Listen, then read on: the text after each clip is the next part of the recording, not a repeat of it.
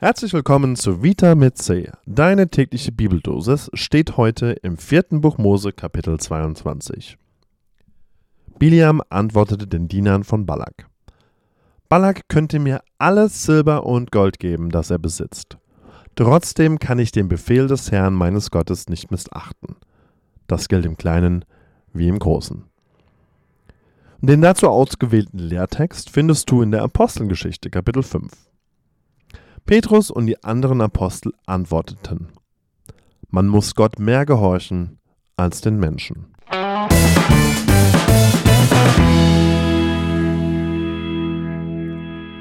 Triggerwarnung.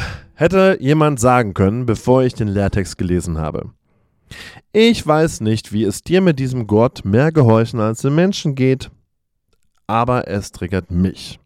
Wahrscheinlich, weil ich diesen Vers, der immer, wirklich immer aus dem Kontext gerissen wird, in Diskussionen mit Christen höre, die, sagen wir mal, mehr rechts von mir stehen und sich mit diesem Vers in der Regel auf Dinge beziehen, die nicht klar in der Bibel geklärt oder formuliert sind, wie zum Beispiel das Thema Sex vor der Ehe, Abtreibung und noch so andere Dinge.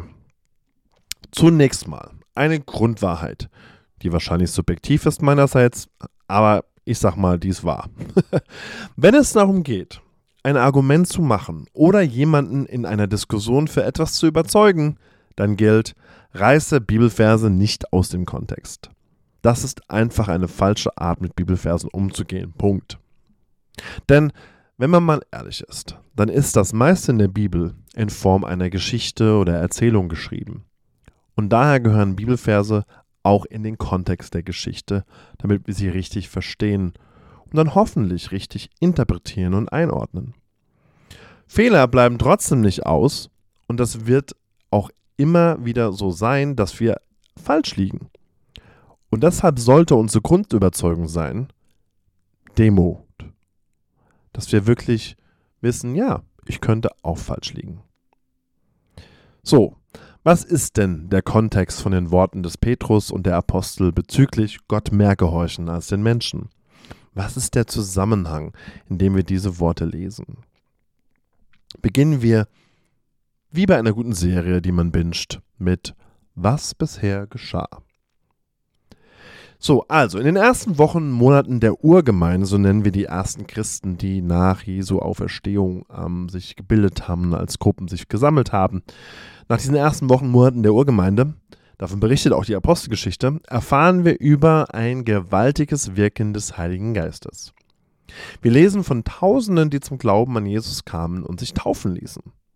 Zum Beispiel, ein über 40 Jahre lang gelähmter Mann wurde in aller Öffentlichkeit vor der schönen Pforte geheilt und konnte wieder umherspringen. Und daraufhin machten sich ganze Pilgerzüge kranker und von bösen Mächten besessener auf, um zu den Aposteln in den Tempel zu kommen. Und das heißt Laut Lukas, der die Apostelgeschichte schrieb, die Zahl der Gläubigen wuchs stetig. Doch das Wirken des Heiligen Geistes rief Gegner auf den Plan.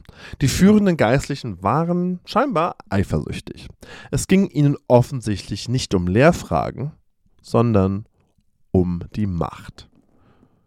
Die Apostel hatten die Jerusalemer hinter sich und den Geistlichen drohte Machtverlust. Und kein Wunder, dass sie sich dann wehrten. Wer verzichtet schon freiwillig auf seine Privilegien? Und so ließen sie diesmal alle Apostel gefangen nehmen und ins Gefängnis werfen. An dieser Stelle berichtet die Apostelgeschichte von einer entscheidenden Maßnahme Gottes. Gott schickte den Engel des Herrn. Und dieser Engel wird in der Bibel dort erwähnt, wo er als Spezialist in Sachen Rettung des Volkes Israel, das sich in höchster Not befindet, auftritt. Zum Beispiel schickte Gott ihn, als das Volk Israel am Roten Meer auf der Flucht vor den Ägyptern war. Und an wirklich vielen anderen Stellen. So ist dann nun auch der Engel des Herrn in dem Gefängnis und er soll die Apostel daraus befreien und ihnen sagen, was sie als nächstes zu tun haben. Sie sollen jetzt wieder in den Tempel gehen und dort, ich zitiere, Worte des Lebens verkünden. Der Engel des Herrn schickte die Apostel also wieder zurück in die Höhle der Löwen. Die Apostel gehorchten. Sie hätten auch brav im Gefängnis sitzen bleiben und über die bescheidene Situation, in der sie nun steckten, rumheulen können, aber sie gehorchten und nahmen den Auftrag an. Und sie landeten schließlich vor dem Hohen Rat, der jüdischen religiösen Autorität damals schlechthin. Und man muss sich das klar machen. Sie sprechen nicht gerade mit Klimaaktivisten oder Leuten von der Pro-Life oder Pro-Choice-Gruppe. Sie sprechen auch nicht zu einer LGBTQ plus A äh, Protestgruppe oder gegen die Waffenlobby, wenn sie diese Worte sagen von ne, Menschen weniger gehorchen als Gott und so weiter.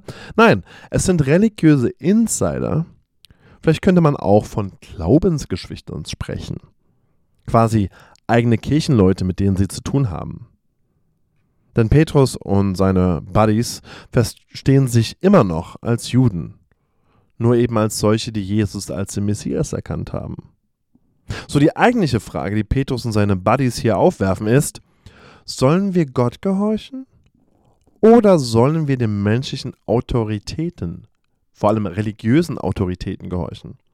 Die in dem Fall meinen, die Bibel besser zu kennen und wahrheitsgemäß auszulegen bezüglich der Sache Jesus, ob er das ähm, ob er der Messias ist oder eben nicht. Also nach dieser Einordnung können wir nun fragen, was wollte Gott von ihnen?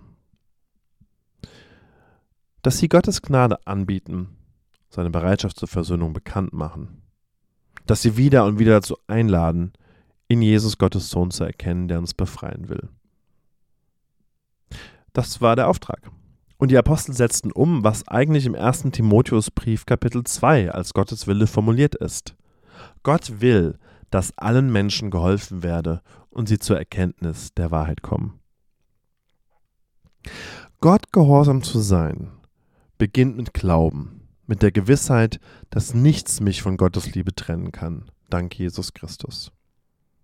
Gott gehorsam zu sein, setzt in Bewegung und fordert dabei Mut aber nicht andauernd anderen zu erzählen, wie sündhaft sie sind, sie zu diskriminieren und mit Bibelworten zu erschlagen. Nein, indem wir Menschen helfen, uns ganz konkret für soziale Gerechtigkeit einsetzen und auch spirituelle Befreiung bringen, dass sie diese bedingungslose Liebe Gottes erfahren können. Und das erfordert Mut, zum Beispiel Menschen ein Gebet anzubieten oder sich einer toxischen Theologie wie Fundamentalismus in den Weg zu stellen.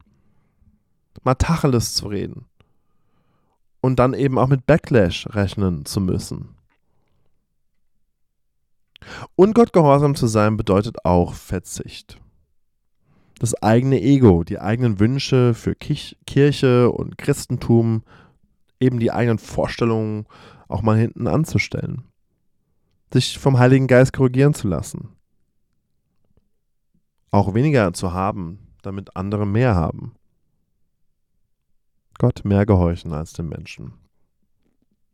Ja, ich glaube, ich kann jetzt besser mit diesem Bibelwort leben. Und du?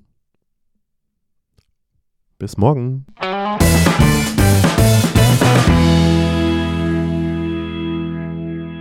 Wenn du noch weiter über diese Gedanken sprechen möchtest oder mir ein Feedback geben willst, dann schreib mir doch auf Instagram. Mein Accountname dort ist dc-pastor oder schreib mir eine E-Mail. Die Adresse findest du auf www.geniumc.org.